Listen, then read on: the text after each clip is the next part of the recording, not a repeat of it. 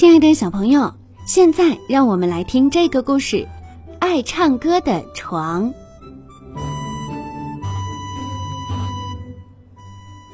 古老的旅馆里有一百张一模一样的床，每张床上都铺着一模一样的床单，放着一模一样的枕头和被子。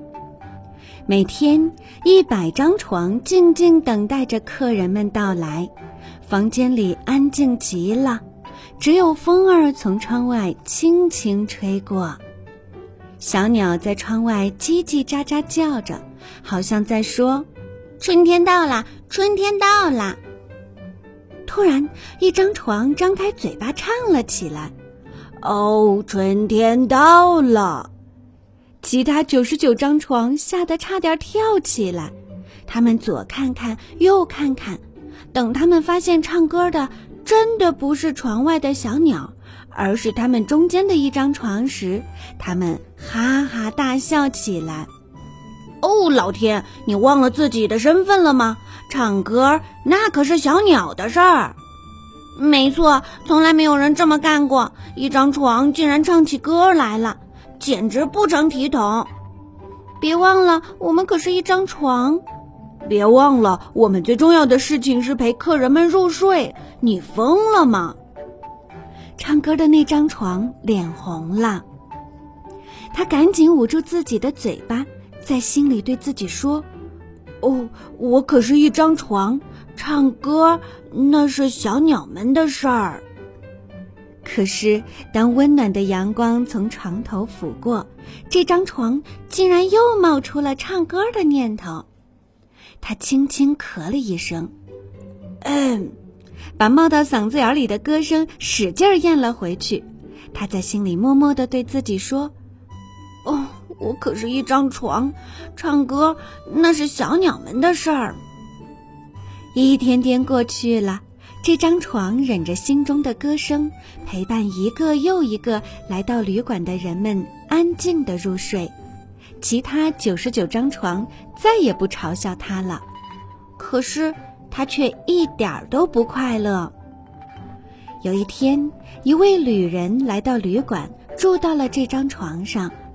夜色深了，月亮高高挂在枝头。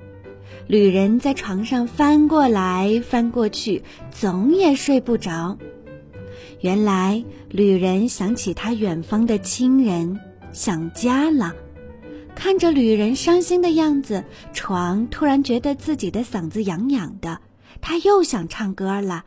他赶紧捂住自己的嘴巴，心里默默对自己说：“哦，我可是一张床，唱歌那是小鸟们的事儿。”滴答，滴答，旅人的眼泪流下来，流到了床的身上。床再也忍不住了，他缓缓唱起歌来。在他的歌声中，旅人仿佛听到了远方亲人的笑声，仿佛闻到了故乡饭菜的香味儿。美妙的歌声中，旅人进入了甜美的梦乡。其他九十九张床吃惊极了。他们简直不敢相信眼前的一切。深夜的旅馆里响起一片叽叽喳喳的声音。